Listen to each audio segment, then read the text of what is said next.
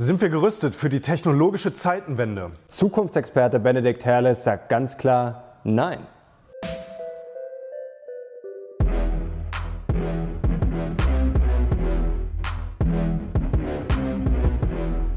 Servus Leute und herzlich willkommen in unserem neuen Video. Wir sind die Mission Money, dein Kanal für mehr Geld, Motivation und Erfolg. Und heute haben wir wieder einen sehr spannenden Gast bei uns. Er ist Ökonom und Risikokapitalinvestor und damit erlebt er die digitale Revolution an vorderster Front und ausgerechnet er sagt, wenn wir nicht aufpassen, dann werden wir die Kontrolle über den Fortschritt verlieren und darüber hat er dieses spannende Buch hier geschrieben. Es heißt Zukunftsblind. Wir sagen herzlich willkommen, Benedikt Herles. Vielen Dank für die Einladung. Kleine Anmerkung für euch zu Hause. Wir sprechen heute nicht über konkrete Aktienempfehlungen, sondern über die gesellschaftlichen und wirtschaftlichen Folgen des technologischen Wandels. Benedikt, du profitierst als Startup-Investor äh, von den Umwälzungen, die momentan stattfinden.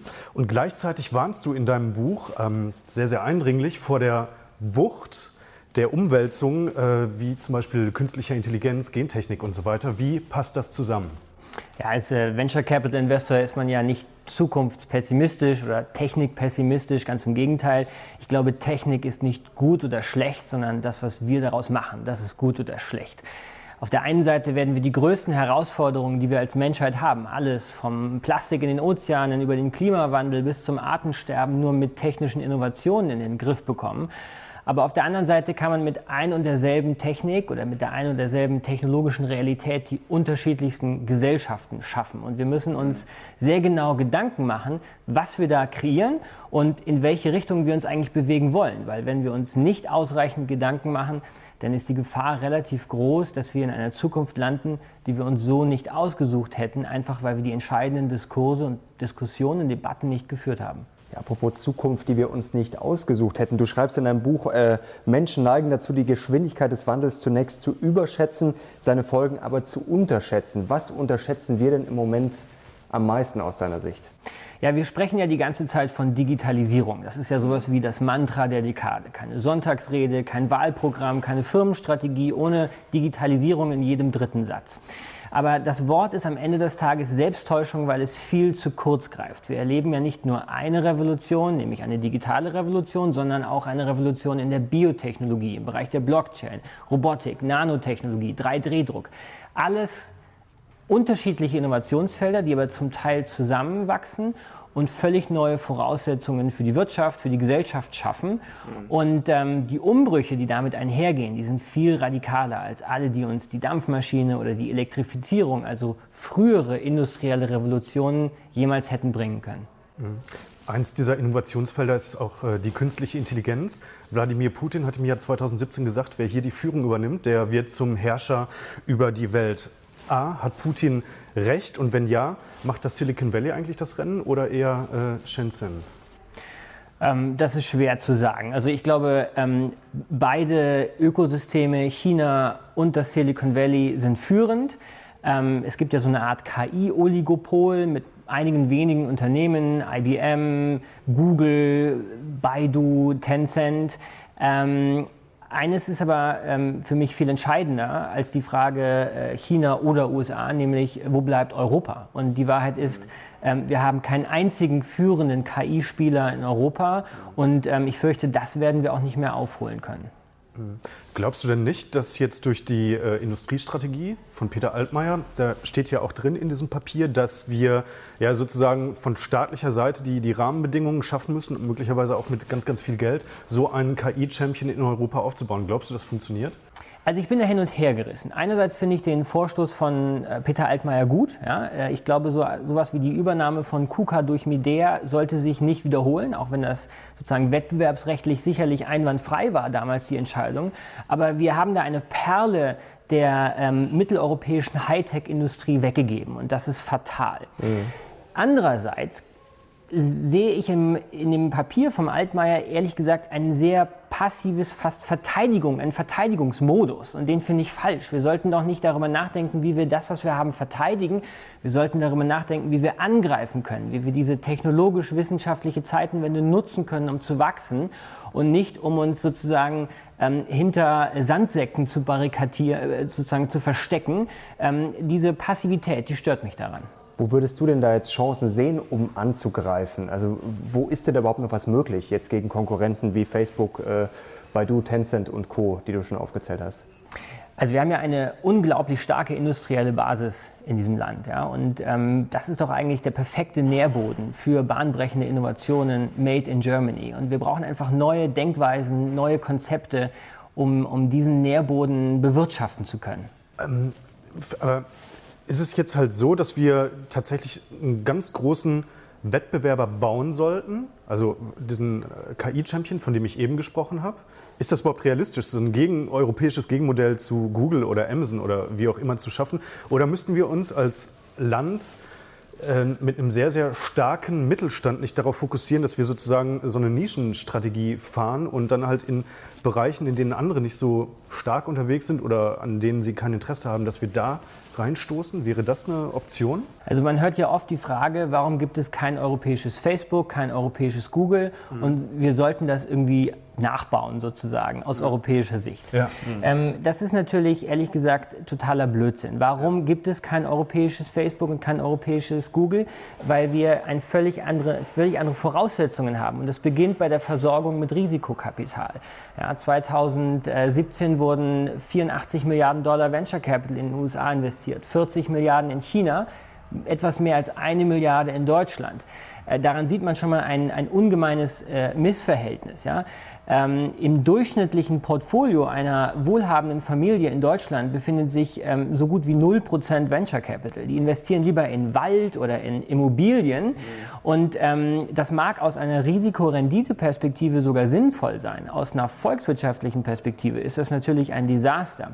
Ich sage immer, wenn auch nur ein Bruchteil des Geldes, das in den letzten Jahren in den Immobiliensektor geflossen ist, mit massiven sozialen Nebenwirkungen, steigende Mieten, steigende Häuserpreise, wenn auch nur ein Bruchteil dessen in, in Risikokapital oder einfach in Startups und Zukunftstechnologien geflossen wäre, dann wären wir jetzt die innovativste Volkswirtschaft der Welt. Da beginnen die Probleme. Ich glaube, ein staatlich verordnetes äh, Gründungsprogramm für das europäische Facebook wird es immer sehr, sehr schwer haben. Aber müsste da die Politik oder könnte sie da vielleicht nicht eingreifen? Ich sage jetzt mal dahin äh, umgesponnen, so ein Volks Volksfonds für Innovation, wo dann vielleicht sozusagen auch, äh, kann man vielleicht auch ein neues Rentensystem oder einen Teil davon aufbauen, weil wie du richtig sagst, die Immobilienblase wurde ja dazu, äh, dadurch noch befeuert. Also muss die Politik da eingreifen, wenn das nicht von alleine geht, oder geht es dann erst recht daneben? Ich glaube schon. Und in meinem Buch plädiere ich ja auch für genau das, also für eine Staatsbeteiligung an innovativen Unternehmen.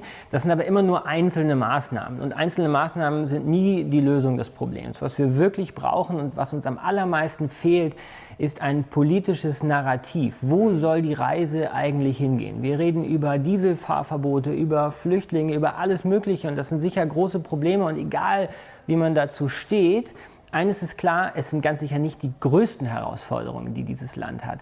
Die größte Herausforderung ist, wie meistern wir diese technologisch-wissenschaftliche Zeitenwende?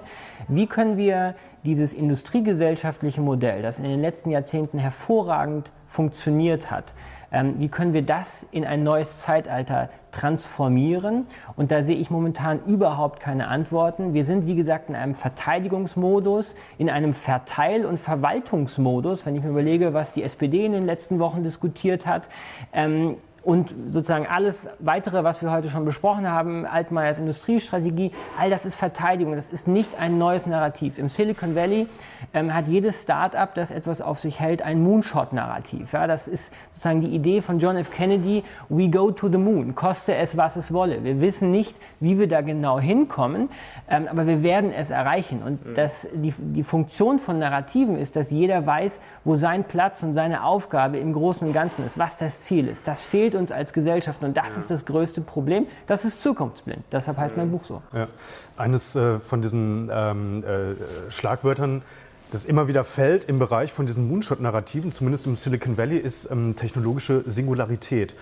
Was ist das und müssen wir uns eventuell davor fürchten? Was ist deine Meinung? Ja, also die Singularität beschreibt ja den Moment, in dem Maschinen selbstständig und ohne Zutun des Menschen in der Lage sind, Wissen zu generieren. Und im Glauben der Anhänger der Singularitätstheorie wird in diesem Moment zivilisatorisches Neuland betreten, weil das Wissen und die technologischen Möglichkeiten der Menschheit explodieren. Mhm. Ähm, man kann daran glauben oder nicht, ähm, man kann davor Angst haben oder nicht. Also ähm, aus einer technologischen Perspektive sind wir da Lichtjahre von entfernt. Ich glaube, da, es, wir werden nicht eines Tages in den nächsten zwölf Monaten aufwachen und Alexa oder Siri werden übermenschliche Fähigkeiten haben und uns versklaven. Das, äh, das wird nicht der Fall also sein. Alexa bringt uns nicht den Kaffee oder? Genau, also ähm, das halte ich für sehr, sehr unwahrscheinlich. Ähm, aber mit dieser Angst lässt sich erstmal sehr gut Geld verdienen. Ja. Es gibt anerkannte Wissenschaftler von sehr anerkannten Universitäten, die nehmen viele tausend Dollar für einen Vortrag jeden Abend sozusagen, um genau davor zu warnen. Ähm, ich glaube, das lenkt von den wahren Problemen ab. Also die Rechenpower in unseren Smartphones ist doch schon ausreichend, um die Gesellschaft auf den Kopf zu stellen und um massive soziale Nebenwirkungen ähm, zu kreieren. Ich mache es mal ähm, etwas konkreter. Jeden Tag können Software, können Maschinen Dinge besser. Und jeden Tag wird es immer einfacher, beispielsweise einen Buchhalter oder einen Sachbearbeiter durch Software, also durch eine Maschine zu ersetzen. Mhm. Und das Resultat ist ein Lohndruck, gerade im Bereich der mittleren Einkommen, also im Bereich der Mittelschicht. Und dazu kommt, dass Maschinen und, und Roboter, die sind ja nichts anderes als Kapital. Und Kapital arbeitet immer für seinen Eigentümer. Das heißt, ähm, wenn Unternehmen effizienter werden durch Automatisierung, dann profitieren nur die Eigentümer des, des Unternehmens. Arbeit ist demokratisch, jeder hat zwei Hände, aber eben nicht jeder hat Kapital, um Anteile an einem Unternehmen und dessen technologische, produktive Ressourcen zu kaufen oder zu erwerben. Und das ist auch alles andere als ein akademisch-intellektuelles Gedankenspiel. Ganz konkret, wer in den letzten Jahren Aktien von Facebook oder Amazon hatte, der konnte sehr sehr konkret profitieren von dieser Fortschrittsexplosion, die wir gerade erleben. Wer aber keine Aktien hatte, der musste eher mit stagnierenden Löhnen äh, kämpfen. Also das ist ja alles da, das ist alles andere als Science Fiction. Und das sind die Themen, über die wir uns wirklich Gedanken machen müssten und nicht unbedingt, ob jetzt ähm, der Einmarsch ähm, der Supercomputer uns droht. Hm. Also sind Aktien aus deiner Sicht für die Zukunft noch mehr Pflicht, als es vielleicht schon in den letzten 5, 10 oder 20 Jahren waren? Ich, ich glaube, jeden, auf, auf jeden ist. Fall. Ja, also mhm. auf jeden Fall. Ich glaube, die Frage, wie können wir möglichst vielen Menschen die Chance geben, Wohlstand aufzubauen, das ist eine der zentralen sozialen und politischen Fragen der nächsten Jahrzehnte.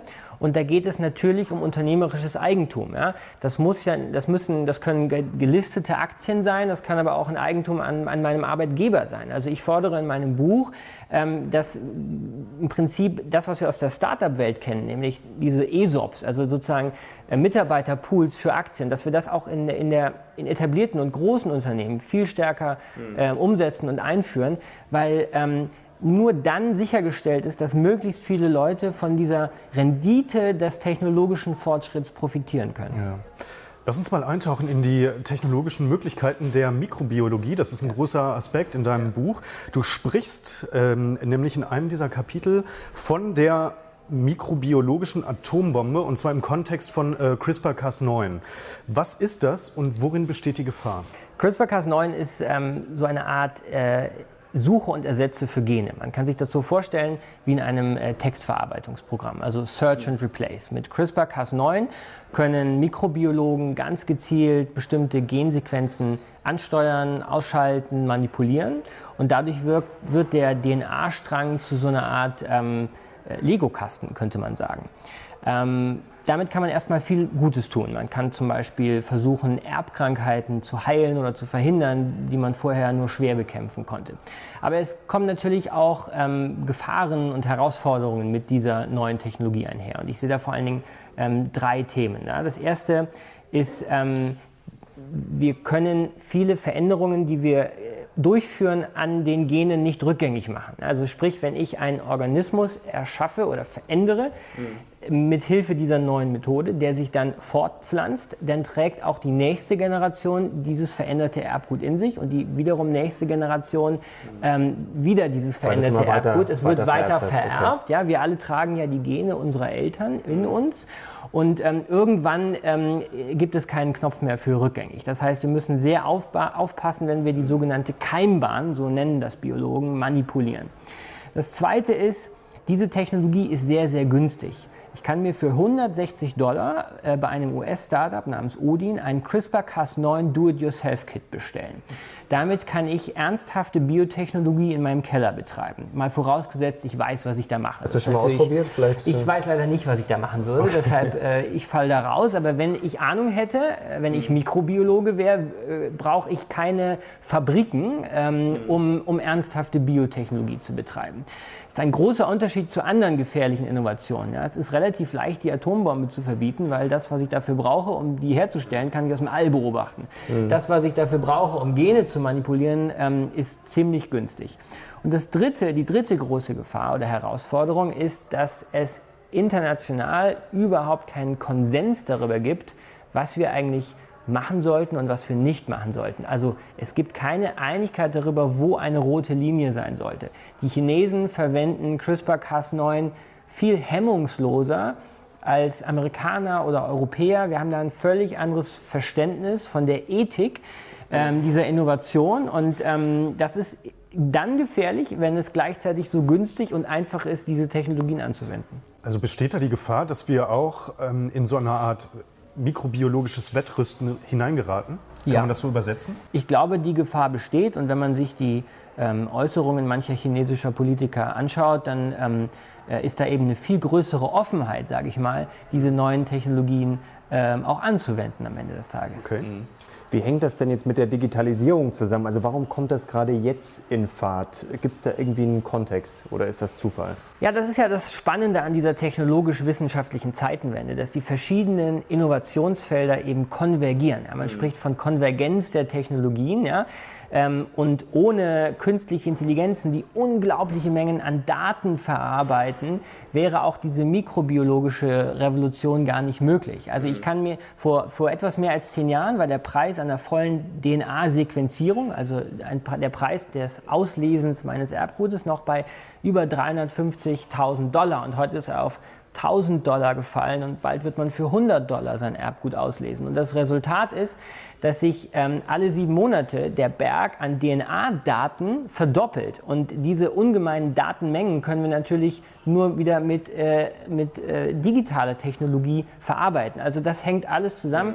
Ein ganz, ein ganz zentraler, eine ganz zentrale Fähigkeit der Zukunft wird Konvergenzdenken sein. Ja? Also nicht in verschiedenen Schubladen denken, sondern zu verstehen, wie alles zusammenhängt und wie sich der Fortschritt durch die Konvergenz der Innovationsfelder weiter beschleunigt. Ja.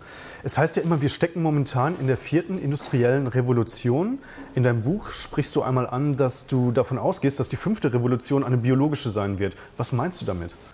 Also wir können ja viele Herausforderungen, die wir haben, ähm, sehr gut mit biologischen Innovationen lösen. Also beispielsweise ähm, Enzyme, die Plastik auflösen lassen. Also viele Prozessinnovationen in der Industrie lassen sich durch ähm, mikrobiologische Innovationen ähm, lösen. Es ist ein völlig neues Forschungsfeld entstanden, die sogenannte äh, synthetische Biologie an der Schnittstelle zwischen Informatik, Nanotechnologie, Robotik und natürlich Mikrobiologie, Chemie.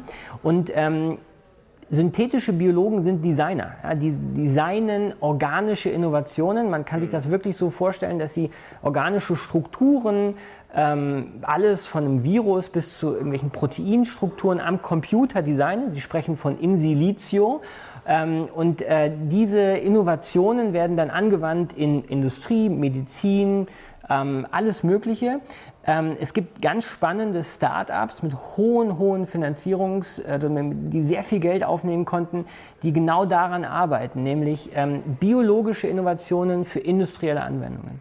Jetzt gibt es ja schon lange den Traum der Menschheit der Unsterblichkeit. Visionäre wie Ray äh, Kurzweil träumen auch davon. Und vielleicht wird das ja tatsächlich mal möglich, zumindest dass der Mensch sehr lange leben wird. Wie schätzt du das ein für die Wirtschaft, äh, die Folgen und auch für unser Zusammenleben? Äh, also unsterblich wird der Mensch nie werden. Ja, wenn dich ein Auto überfährt, dann ähm, werden wir auch weiter sterblich sein. Ähm, ich glaube, das Spannende ist doch der Zusammenhang zwischen Ökonomie und Biologie. Und das klingt ja erstmal ziemlich bizarr, aber ähm, eigentlich ähm, ist es ganz offensichtlich. Zwei Beispiele. Ja.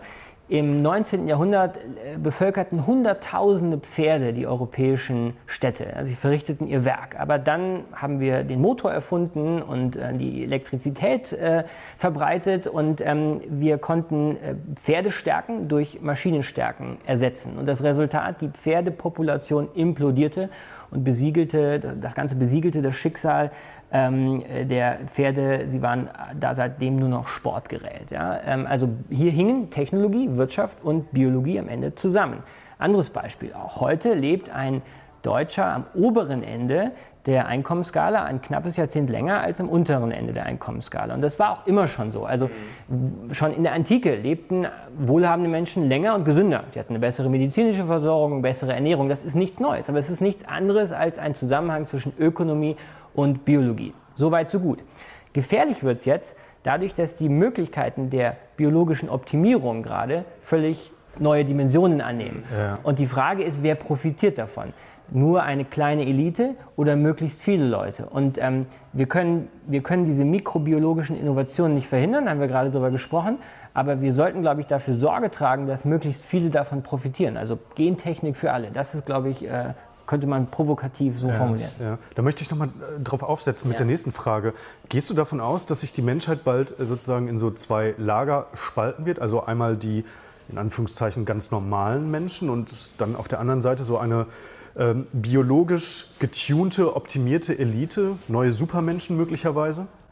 Also aus einer rein wissenschaftlichen Perspektive sind wir davon noch ähm, sehr weit entfernt. Das muss man ganz klar sagen. Ähm, dennoch müssen wir, wie gesagt, aufpassen, dass aus, dieser, aus einer ökonomischen Spaltung, die wir ja naturgemäß haben in einer Marktwirtschaft, nicht eine biologische Spaltung wird, über das normale Maß, das ich gerade beschrieben habe, hinaus. Also das wird eine der zentralen, ähm, zentralen Herausforderungen in den nächsten Jahren, um eben genau das zu vermeiden, nämlich die Bildung von biologischen Kasten, ähm, die sich dann vielleicht irgendwann sogar völlig abspalten und unterschiedlich entwickeln. Da kann man sich ja Horrorvisionen ausmalen. Wie gesagt, das, da sind wir noch Lichtjahre von entfernt. Da möchte ich auch überhaupt keine Angst schüren oder irgendwas in der Art. Aber Ökonomie und Biologie hängen zusammen. Sie hängen immer schon zusammen. Und das muss uns bewusst sein, wenn wir uns mit diesen Technologien auseinandersetzen. Okay. Gefühlt hört man darüber relativ wenig. Du hast vorher schon gesagt, wir reden über Flüchtlinge und über viele Kleinigkeiten, über diese Themen eher nicht. Soll das vielleicht irgendwie sogar geheim gehalten werden oder wie schätzt du das ein? Ähm, nein, ich glaube nicht, dass es geheim gehalten äh, werden muss, aber es ist tatsächlich so, wenn man CRISPR-Cas9 googelt, bekommt man einen Bruchteil der Ergebnisse bei Google im Vergleich, wenn man zum Beispiel Machine Learning äh, googelt. Ja? Ich glaube, wenn man eine Umfrage macht hier auf der Kaufingerstraße, dann werden deutlich mehr Leute von KI, äh, künstlicher Intelligenz gehört haben, als von, von ähm, CRISPR-Cas9. Ähm, das hat verschiedene Gründe. Zum einen kann immer nur einer, ein oder wenige Säue durchs Dorf gejagt werden. Also das ist sozusagen, ähm, die mediale Aufmerksamkeit verteilt sich nicht beliebig breit. Ähm, das andere ist, es ist natürlich ein sehr komplexes Thema. Äh, es ist wahnsinnig schwierig, das äh, zu erklären. Und ähm, da ist natürlich so eine Horrorvision von, von einem Roboter, äh, der uns äh, unterjocht, viel einfacher zu verkaufen. Ähm, wir leben in einer Mediendemokratie, in der alles in ähm, 30 Sekunden Soundbeiträge äh, passen muss, Twitter-Nachrichten. Da wird es verdammt schwierig, da diese komplexen Zusammenhänge ähm, zu erklären. Also du hast uns jetzt äh, genau diese Zusammenhänge, glaube ich, ganz gut aufgezeigt und erklärt und auch äh, das immer mal mit äh, sozusagen ja, in so einen ethischen Kontext eingebettet. Aber lass uns mal über Business sprechen. Das ist doch eigentlich das Multimilliarden-Business, was du gerade aufgelistet äh, äh, hast, oder? Da kann man doch unglaublich profitieren. Selbstverständlich. Also die synthetische Biologie ähm, ist beispielsweise ganz sicher ein Feld, in dem unglaubliche Abenteuer und Vermögen in den nächsten Jahren entstehen werden. Und ähm, äh, das, das, ist sicherlich ein extrem spannendes Investitionsfeld, aber auch natürlich sehr risikobehaftet. Ne? Also die Biotechnologie ist ja traditionell ein Hochrisiko-Investmentfeld. Ähm, wo Totalausfälle komplett normal sind. Das muss einem natürlich mhm. bewusst sein an der Stelle. Ja, das wollte ich gerade fragen, weil man hört ja immer wieder von Startups, die da natürlich ähm, hops gehen und das geht natürlich auch mal schnell, wenn du ein Patent nicht kriegst oder wie auch immer. Also ist das nicht auch vielleicht sogar sehr gefährlich, wenn man sich dann nicht auskennt, jetzt einmal für die Leute zu Hause? Hundertprozentig, ja. Das ist ein Bereich für Profis, gar keine Frage. Ähm, du hast es erwähnt, es geht um Patente, es geht um klinische Zulassungsverfahren. Ähm, da muss man Experte sein. Es ist ähm, sehr schwierig, da äh, selbst mitzumischen. Siehst du da schon eine Blase oder könnte das dann eine Riesenblase werden, wenn natürlich auf einmal alle merken, oh, äh, das ist so wie jetzt vielleicht das allgemeine Thema Digitalisierung, dass dann auf einmal alle äh, da reinrennen und auch vielleicht investieren wollen und dann am Ende merkt man, okay, ist vielleicht gar nicht äh, so realistisch oder man braucht einfach nicht so viele Unternehmen in diesem Bereich. Die Biotechnologie ist ja als Wissenschaft nicht neu. Die gibt es ja seit Jahrzehnten und die Geschichte der Biotechnologie ist geprägt, übrigens genauso wie die Geschichte der künstlichen Intelligenz, von Phasen des Hypes und Phasen der Depression. Im Bereich der künstlichen Intelligenz spricht man ja von Sommern und Wintern. Also die Wissenschaftler dieses Bereichs nennen es selber so. Und im Bereich, sozusagen in diesen Sommern äh, war eben, waren die Erwartungen enorm und die Gelder sprudelten und man dachte, morgen erschaffen wir hier äh, Frankenstein so ungefähr. Ähm, und dann kam aber ganz schnell der nächste Winter, weil sich herausgestellt hat, so schnell geht es eben doch nicht und es ist doch alles viel, viel schwieriger, als wir dachten. Und das Gleiche gilt für die Biotechnologie. Es gab Phasen des Hypes, es gab Phasen der Depression. Ähm, und ähm, dementsprechend muss man auch wirklich aufpassen, was man da macht. Nichtsdestotrotz eines ist auch klar, in jeder Phase des Booms werden wir besser. In jeder Phase ähm, des Sommers sozusagen können wir Dinge, die wir vorher nicht konnten. Und diese Fähigkeiten, dieses Wissen, das bleibt uns. Und insofern ist es so eine Art Treppenfunktion, könnte man sagen. Ja. Wo es allerdings dann immer wieder äh, zwischenzeitlich nach unten geht. Über diese Sommer-Winter-Zyklen wollen wir nachher noch mal mhm. kurz mit dir sprechen im Bereich der KI. Äh, zuvor noch mal über die Gefahren der Spaltungstendenzen. Und zwar haben wir ja momentan eine sehr erfolgreiche Plattformökonomie. Also äh, Amazon, Google, Baidu, Tencent und so weiter, diese ganz großen Player sind da mit Sicherheit, die du auch schon genannt hast, sind da mit Sicherheit ähm, zu nennen. Glaubst du, dass wir in so eine Art Konzernokratie hineinlaufen äh, oder werden diese großen Player, die ich eben angesprochen habe, möglicherweise bald zerschlagen? In meinem Buch nenne ich das die Matthäusökonomie. Also ich äh, bin kein sonderlich gläubiger Mensch, aber im Matthäusevangelium steht geschrieben, sinngemäß, nicht wörtlich, wer hat, dem wird gegeben und ähm, wer nichts hat, wird auch das noch verlieren. Und das ist ja eigentlich eine fantastische Beschreibung für, für die Wirtschaft in den letzten Jahrzehnten. Mhm. Ähm, digitale Ökonomien haben sogenannte Winner-Take-All implizieren Winner-Take-All-Konstellationen. Das heißt, ein Gewinner bekommt einen Großteil der Gewinne. Wieso ist das so? Ähm, Netzwerkeffekte ist das mhm. Schlagwort. Ne? Also ja. der Wert eines Netzwerks steigt eben überproportional mit der Anzahl seiner Mitglieder. Warum gibt es nur ein LinkedIn, nur ein Facebook? Weil es eben Netzwerkeffekte gibt. Dazu kommen jetzt ähm, sogenannte Datennetzwerkeffekte. Das heißt, wer auf den größten Datenbergen sitzt, der kann die besten künstlichen Intelligenzen programmieren, die dann wiederum die beste KI-Software implizieren. Die, die wird dann von den meisten Menschen genutzt, weil sie einfach die beste ist. Die hinterlassen wieder die meisten Daten. Und so entsteht ein sich selbst verstärkender Zyklus nach oben und nach unten. Und das ist auch der technische Treiber dieses KI-Oligopols, wie ich es in meinem Buch nenne. Ähm, die Matthäusökonomie die gilt aber generell mittlerweile für die Wirtschaft. Die Kräfte der Matthäusökonomie, die gelten zwischen Stadt und Land, zwischen ehemaligen industriellen Clustern und ähm, neuen digitalen Clustern, zwischen profitablen Unternehmen und weniger profitablen Unternehmen, zwischen ähm, besser und weniger gebildeten, zwischen Arbeit und Kapital, wie schon diskutiert. Also überall gilt, wer hat, dem wird gegeben und wer nichts hat, der ist irgendwie chancenlos. Aber heißt das dann tatsächlich, dass man Google oder Amazon irgendwann mal zerschlagen müsste? Das ist, glaube ich, eine Überlegung, die rein akademisch ist. Wer soll Google zerschlagen? Also äh, wir erleben ja, dass sozusagen die Staaten, Politik? ja die Politik, welche Politik? Die deutsche Politik soll Google zerschlagen. Nein, das wird nein, das sehr schwierig. Das ist schon ja? Äh, eine amerikanische Angelegenheit, warum, denke ich. Warum sollte sie? Also die Politik, die ja. kapituliert ja strukturell vor dieser explodierenden Komplexität der Welt. Und wir erleben ja die Symptome überall, ja, alles von äh, Cambridge Analytica, Trollarmeen, Cybersecurity, all das sind doch Anzeichen, dass der Staat sich immer schwer, schwerer tut, mit dieser komplexen ähm, Welt umzugehen. Und die Besteuerung großer Internetkonzerne ist ein weiteres Symptom. Also sollte man das machen? Weiß ich nicht, aber ich wüsste nicht, wer es machen soll. Aber rasen wir da nicht auf eine Katastrophe zu? Du beschreibst in deinem Buch die Great Acceleration, also die große Beschleunigung. Es gibt immer mehr Daten, es gibt zum Beispiel auch immer mehr ETFs, was auch immer. Also es wird ja alles immer mehr, teilweise werden wir zugemüllt. Aber es muss ja immer irgendwann mal eine Grenze geben. Also sozusagen für technische Bereiche und auch für das Wachstum vielleicht am Ende. Also siehst du da irgendwann mal so diese, diese Wand kommen, auf die wir vielleicht zurasen und irgendwann gibt es da mal den großen Knall? Ähm, es gab in der Geschichte der Menschheit noch nie einen großen Knall. Es war immer der Fall, dass einige profitiert haben und oft viel mehr eben nicht profitiert haben. Ja, und ich glaube, das ist die Perspektive, die man eher an den Tag legen sollte. Jeder sollte für sich versuchen, mit diesen exponentiellen Zeiten richtig umzugehen. Ja. Lineares Denken in exponentiellen Zeiten ist ziemlich problematisch. Ähm, viele Leute fürchten sich nicht nur vor dem Einmarsch der Supercomputer, da haben wir drüber gesprochen, sondern auch vor Massenarbeitslosigkeit. Ähm, es gab noch keine industrielle Revolution, äh, die Massenarbeitslosigkeit zur Folge hatte. Aber es gab jede Menge industrieller Neuerungen, die dazu geführt haben, dass viele Teile der Gesellschaft ähm, darunter gelitten haben. Ja? Wir haben alle Oliver Twist gelesen. Ja? Ähm, so, das, ist, das ist die wahre Gefahr. Also wir, wir laufen nicht an eine Wand, aber wir laufen in Zeiten, wo einige profitieren und einige nicht profitieren. Und da muss jeder für sich einen Weg finden, jedes Unternehmen einen Weg finden, um auf der Gewinnerseite zu stehen.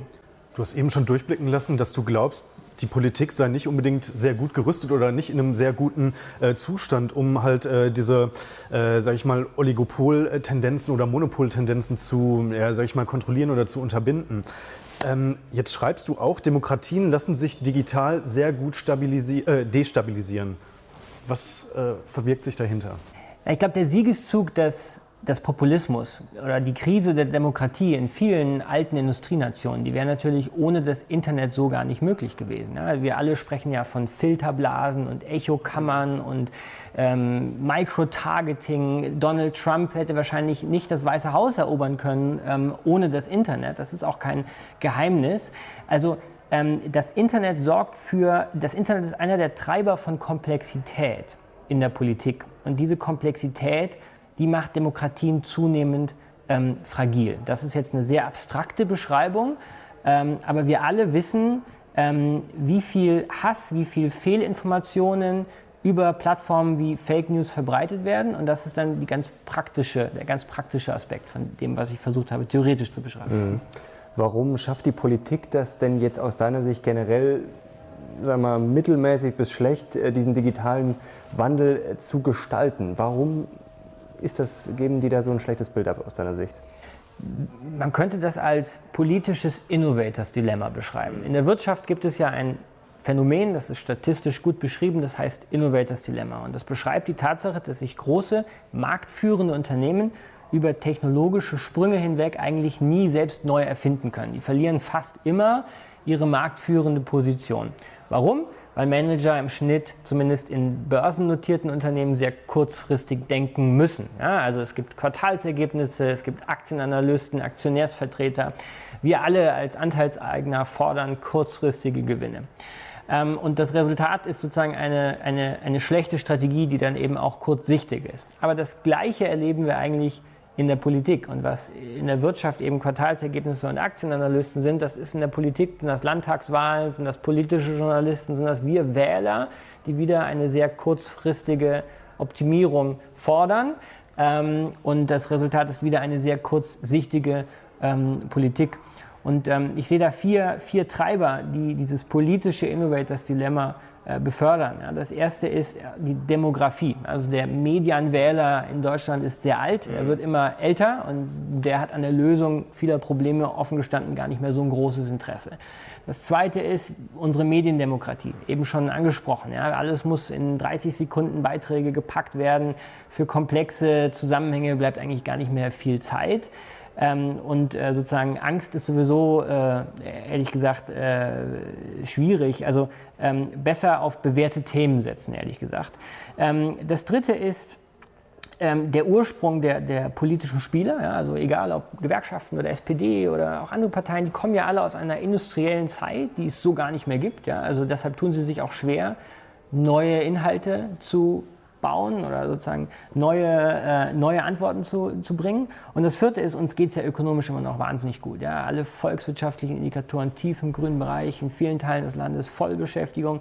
Das ist natürlich ähm, nicht das richtige Umfeld, um bahnbrechende politische Neuerungen zu fordern. Eine kurze Nachfrage. Ja. Sind eigentlich, ist dieses System überhaupt noch tragfähig? Ich sage mal, in Parteien äh, ist es ja auch oft so, die Mehrheit neigt ja zum Stillstand oder sei mal zu bewerten, wie du es gerade gesagt hast. Und dann werden wir tendenziell immer älter. Das heißt, wenn ich jetzt 80 bin, dann kümmert mich jetzt vielleicht die Digitalisierung auch nicht mehr so viel. Also bräuchte man vielleicht wirklich ein ganz neues Modell, dass man, sei mal, so einen Ältestenrat hätte, der relativ unabhängig ist, sozusagen die klügsten Köpfe in der Regierung oder zumindest mit einer bedeutenden Rolle. Also ist diese Parteienlandschaft, wie wir es jetzt haben, dieses System überhaupt für diese, für, für diese Umbrüche geeignet? Also die Forderung, die gibt es ja schon sehr lange. Ja, schon mhm. Platon forderte ja die Philosophenherrschaft. Mhm. Ähm, diese Art der Herrschaft der Besten hat nie funktioniert, äh, muss man ganz klar sagen. Nein, das System heißt Demokratie und das mhm. System Demokratie äh, sollten und dürfen wir auf keinen Fall äh, in, in, Frage stellen. Ja, die Frage ist, wie können wir in dem System Demokratie, das ist ja gerade das Ziel, die Demokratie zu verteidigen und äh, zu verteidigen gegenüber den Populisten, den Demagogen, die mit der Verunsicherung der Bevölkerung äh, das Falsche machen. Ja? Das, die, das, System Demokratie müssen wir verteidigen ähm, und ähm, da brauchen wir neue Antworten und neue Konzepte, aber innerhalb des alten Systems. Ja. Aber wenn die Demokratie, sagen wir mal, äh, ein bisschen, bisschen träge ist in agilen Zeiten, dann ist es natürlich, sagen wir mal, suboptimal. Aber du hast gesagt, wir brauchen jetzt so ein neues zukunftsgerichtetes Narrativ. Äh, was, wie könnte das aussehen? Also es wäre vermessen, wenn ich jetzt äh, hier sagen würde, wie dieses Narrativ aussehen müssen muss. Also wir brauchen, also mein Anliegen ist nicht ein Narrativ zu entwerfen. Mein Anliegen ist äh, eine Diskussion zu entfachen. Wir müssen uns darüber Gedanken machen, wie dieses Narrativ aussehen könnte. Wie könnte unser Ziel aussehen? Und das können wir in einer Demokratie nur gemeinsam machen mit den entsprechenden Diskursen, mit den entsprechenden Debatten. Ähm, ich bin ein Bürger, ein Wähler und ähm, bin nicht hier, um zu sagen, wie dieses Narrativ genau aussehen sollte. Aber wir müssen uns mehr Gedanken machen. Mhm. Jetzt kommen wir noch zu äh, ein paar anderen Trends. In deinem Buch äußerst du dich zum Beispiel positiv über die Blockchain. Warum wird die aus deiner Sicht so wichtig werden?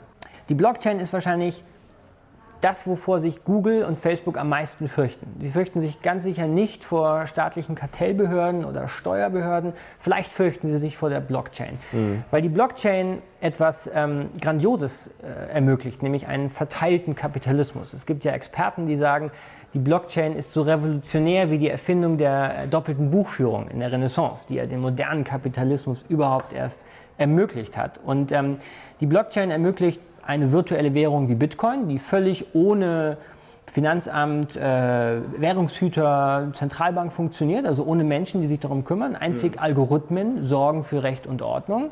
Und das Resultat ist eben ein, ein verteiltes Währungssystem. Ähm, und diese Verteilung ohne menschliche Einflussnahme, die könnte man sich natürlich auch in anderen ähm, Zusammenhängen vorstellen. Man könnte sich vorstellen, dass es ein dezentrales Facebook gibt, in dem nicht eine Firma ähm, die Gewinne dieser Daten abschöpft, sondern die Daten eben verteilt bei den Nutzern des Netzwerkes liegen und auch entsprechend die Nutzer daran partizipieren, wenn diese Daten verwendet werden. Mhm.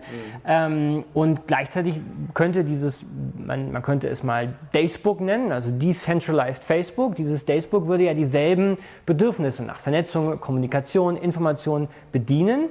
Ähm, aber eben ohne zentralen Datenserver in der Mitte mit dem Namen Facebook, der gut Geld daran verdient. Kryptowährung hast du gerade angesprochen. Ähm, werden Bitcoin und Co. tatsächlich das neue Geld der Zukunft? Also können wir den Euro, den Dollar und so weiter bald in die Tonne hauen, sage ich jetzt einfach mal salopp? Das weiß ich nicht. Also für mich sind ehrlich gesagt Kryptowährungen die, die langweiligste Anwendung der Blockchain. Die spannendere Anwendung der Blockchain ist einfach ein dezentraler Ordnungsmechanismus für jede Art von ökonomischer Anwendung. Die Infrastruktur hinter Bitcoin, das ist das Spannende. Wie der Bitcoin-Preis sich entwickelt, ähm, ist äh, guter Stoff für Party-Smalltalk. Äh, weiß kein Mensch offen gestanden, ist aber auch nicht so relevant. Die spannende Geschichte ist die technologische Innovation hinter diesen Kryptowährungen. Mhm. Jetzt kommen wir vielleicht zum größten äh, Trend momentan, künstliche Intelligenz. Das läuft ja rauf und runter. Zumindest wird sehr viel darüber berichtet und alle wollen gefühlt dabei sein. Jetzt hatten wir ja einen Sommer oder sind auch noch mitten in diesem Sommer. Der wärmste drin. Sommer äh, aller Zeiten. Genau, der wärmste Sommer aller Zeiten. Jetzt ist die Frage, ist es vielleicht der, gerade weil er so warm ist, vielleicht der letzte Sommer, also kommt gar kein Winter mehr oder setzt sich das also jetzt nachhaltig durch oder kommt der nächste Winter in 15, 15 Jahren, wie auch immer? Wie schätzt du das ein? Wenn man mit Experten spricht, dann sagen sie einem, ein, ähm, ein guter Indikator für ähm, einen überhitzten Sommer ist, wenn Leute anfangen zu behaupten, es würde nie wieder ein Winter kommen. Ja? Und äh, genau das erleben wir jetzt gerade. Ähm, wenn wir uns die Geschichte der künstlichen Intelligenz anschauen, dann ähm, folgt auf jeden Sommer irgendwann ein Winter. Ähm, wann das so sein wird, äh, weiß kein Mensch. Momentan erleben wir wirklich den heißesten Sommer aller Zeiten und es gibt auch gute Gründe dafür. Es gibt einfach neue Technologien, neuronale Netze, die Omnipräsenz der Daten, eine explodierende, explodierende Rechenkapazitäten. All das hat dazu geführt, dass künstliche Intelligenzen immer mehr Dinge besser können als der Mensch. Aber es gibt auch Felder, ähm, die wahrscheinlich enttäuschen werden. Ähm, das war immer so. Ähm, und deshalb ähm, in, in dem Moment, wo Investitionen sich nicht auszahlen auf breiter Front in bestimmten Bereichen, ist der nächste Winter im Zweifel schon wieder nah. Aber noch ist, die, ist der Sommer in seiner vollen Pracht zu genießen und es ist auch nicht abzusehen, ähm, wie lange das noch so dauern wird, weil tatsächlich äh, viele äh, faktische technologische Innovationen dazu führen werden, dass es wahrscheinlich länger dauern wird als in der Vergangenheit. Mhm. Investitionen, gutes Stichwort. Äh, kannst du uns mal so ein paar Einblicke geben, wie du als Risikokapitalinvestor eigentlich arbeitest? Klar, also als man muss ja unterscheiden Early Stage und Later Stage. Also investiert mhm. man sehr frühphasig oder in größere etablierte Startups. Und ja. die Arbeitsweise unterscheidet sich doch ähm, deutlich. Im Bereich des frühphasigen Investments schaut man sich drei Dinge an, primär. Also das eine ist natürlich die Technologie, die Innovation, das Geschäftsmodell, oft hängen Geschäftsmodell und Innovation oder Technologie ja zusammen. Das zweite ist der Markt, ja, ist ja groß, ist erwachsend. Und das dritte, das Wichtigste ehrlich gesagt, das Team. Ja, ist das Team für, diese, für dieses Business eigentlich geeignet? Hat es Erfahrung, hat es Netzwerk und so weiter? Da steigt man wirklich tief an, ein, da spricht man mit Experten, ähm, da macht man wirklich eine tiefe Due Diligence. Was man aber naturgemäß weniger macht, ist, dass man jetzt durch ähm, Bilanzen oder Cashflow-Rechnungen, dass man da tief einsteigt. Ja? Nicht, weil man faul ist, sondern weil es diese Zahlen oft einfach noch gar nicht so gibt. Das sind ja alles ganz junge Unternehmen, die mhm. per Definition nicht profitabel sind. Da gibt es nicht viel zu analysieren. Das macht man natürlich, aber das ist nicht der zentrale Werttreiber. Völlig anders sieht das aus im Bereich der, des Later Stage Investierens. Also bei großen Startups mit zum Teil ja vielen hundert Angestellten und zum Teil auch schon großen Umsätzen ähnelt die Arbeit natürlich viel mehr der Arbeit eines Private Equity Investors. Das heißt, man geht dann tatsächlich sehr tief in die Zahlenwerke rein, man analysiert, arbeitet sehr, sehr zahlengetrieben, ähm, auch wenn das immer noch Venture Capital ist und nicht Private Equity und die Unterscheidung, also es gibt ja einen harten Cut zwischen den beiden Assetklassen, das ist nämlich einmal Minderheit versus Mehrheitsbeteiligung, ähm, aber trotzdem die Arbeitsweise ähnelt dann eher einem PE-Investor. Mhm. Was sind denn für dich jetzt so klassische Ausschlusskriterien, wenn du jetzt Unternehmen oder Startups äh, analysierst, dann was können aus deiner Sicht jetzt klassische Aktieninvestoren von dir lernen? Also es gibt, glaube ich, in jedem dieser drei Felder, die wir uns angeschaut haben, mhm. Technologie, Markt, Team, gibt es Ausschlusskriterien. Markt ist eigentlich das Problem, das gelöst wird, groß genug? Ja? Oder hat man die perfekte Lösung für ein nicht existentes Problem? Das passiert häufiger, als man denkt.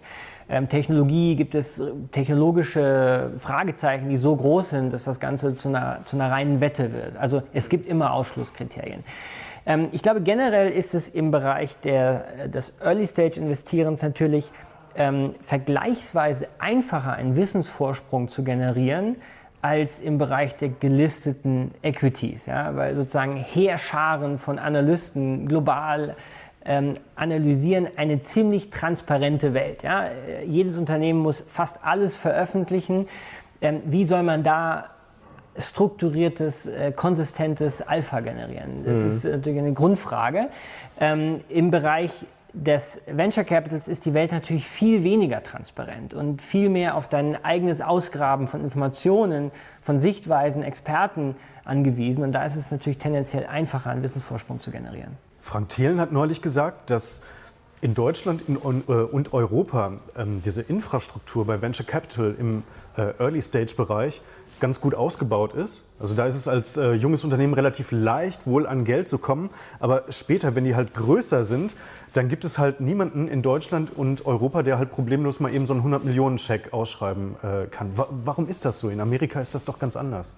Da hat er recht. Also ähm, am Anfang ist es vergleichsweise einfach, eine Startfinanzierung zu bekommen für ein Startup, aber ab einer gewissen Rundengröße sind wir auf angelsächsische Investoren angewiesen in Deutschland. Das ist eine Schande für unsere Volkswirtschaft, das muss man auch mal ganz klar so sagen. Ähm, das liegt genau an dem, was ich eingangs beschrieben habe. Es wird generell viel zu wenig in Venture Capital investiert. Ja? Die Leute investieren in Wald, in Immobilien, in alles Mögliche, aber eben nicht in Venture Capital. Und deshalb sind wir auf diese angelsächsischen Fonds angewiesen bei der späterphasigen Finanzierung von Startups. Kommen wir zu einer spannenden Abschlussfrage. Wenn du jetzt morgen als Bundeskanzler aufwachen würdest und könntest drei Maßnahmen in die Wege leiten, kurzfristig oder auch langfristig, welche drei wären das? Ich bin ja zum Glück kein Politiker, ähm, aber ich glaube, es gibt eine Menge zu tun. Ähm, ich glaube, angefangen bei der Bildungspolitik, ja, wir reden jetzt darüber, dass ähm, Tablets und WLAN in den Schulen eingeführt wird. Ja, super, endlich. Aber das ist ganz sicher keine Bildungsrevolution und nichts sichert den Wohlstand kommender Generationen, den Wohlstand der Mittelschicht so sehr wie Bildung. Das weiß jeder. Keine Sonntagsrede, kein Wahlprogramm ohne einen Bildungsreformsvorschlag. Aber trotzdem passiert viel zu wenig. Also Bildung wäre das Erste. Das Zweite ist, es gibt jede Menge Themen, die man einfach radikal vereinfachen könnte. Angefangen vom Steuersystem über die Verwaltung. Ich glaube auch das Thema Steuergerechtigkeit ähm, müssen wir dringend angehen. Da mache ich ja auch ganz konkrete Vorschläge in meinem Buch. Aber das Dritte und das Aller, Aller Wichtigste ist, wir müssen die richtigen Themen auf die Agenda setzen. Wir müssen uns überlegen, wie wir als Gesellschaft diese Zeitenwende äh, bewältigen wollen. Wir brauchen die richtigen Debatten und wir brauchen einen Geist des Aufbruchs. Keinen Geist der Verteidigung, sondern einen Geist des Aufbruchs. Und ich glaube, ich würde versuchen, ähm, zusammen ein Narrativ zu entwickeln und das dann umzusetzen. Benedikt, Vielen, vielen Dank. Wir sind jetzt am Ende dieses Videos angelangt. Leute, schreibt bitte in die Kommentare, was ihr hier mitgenommen habt. Ich denke, da war wie immer eine ganze Menge drin. Wir sind sehr gespannt auf euer Feedback und jetzt wünschen wir euch noch einen schönen Tag. Macht's gut. Bis bald. Wir sehen uns. Ciao. Ciao.